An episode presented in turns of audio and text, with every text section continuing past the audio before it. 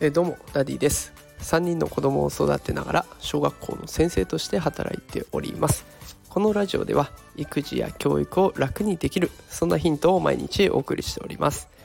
えー、さて今日のテーマはですね楽しく学習したことは忘れない頑張って学習したことは忘れるその科学的根拠とはというテーマでお送りしていきたいと思います。ということで今日は勉強方法についての投稿になっていきます、え、結論を先に伝えますとと楽しんで勉強しようよっていうところそれから楽しくできないなら勉強以外で楽しめることを見つけようということをメッセージとして伝えていきたいと思います。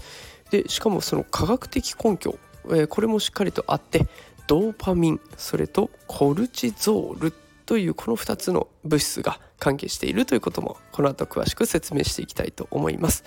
え今回の放送はですね精神科医の樺沢さんという方が、えとても勉強になる記事を投稿していたので共有する回ということでお送りしていきたいと思います。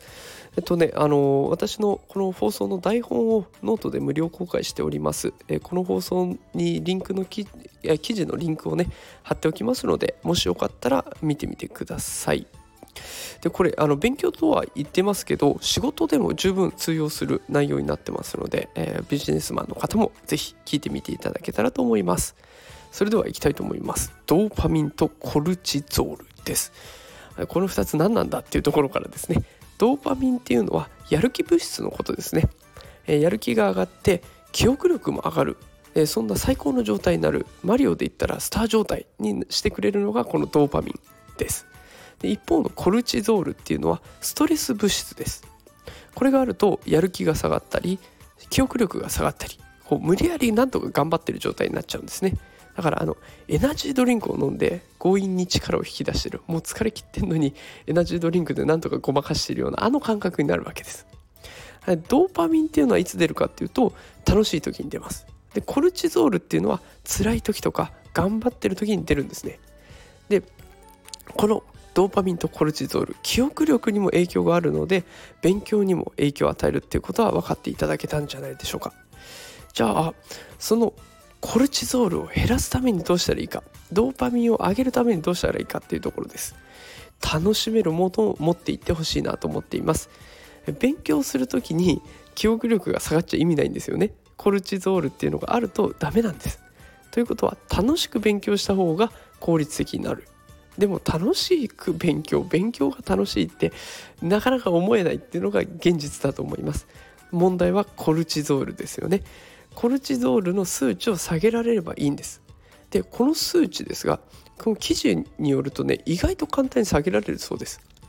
えー、そこの記事の記事には例があって有酸素運動30分するとコルチゾールが基準値に収まってくるということが書かれていました。でその他にも自分が楽しいと思えることをしているとコルチゾールが減っていくそうです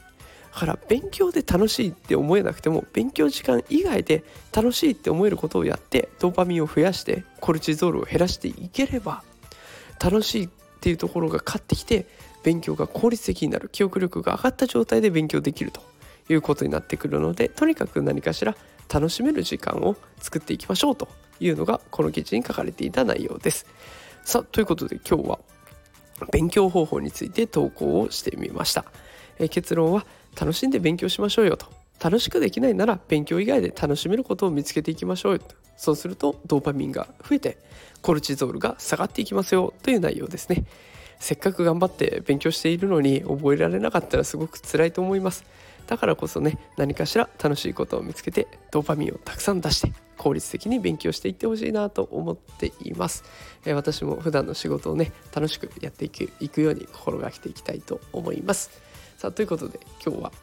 楽しく勉強したこと学習したことは忘れない。頑張って学習したことは忘れる。その科学的根拠とはというテーマでお送りしました。今日も最後まで聞いてくださってありがとうございました。ではまた明日会いましょう。さようなら。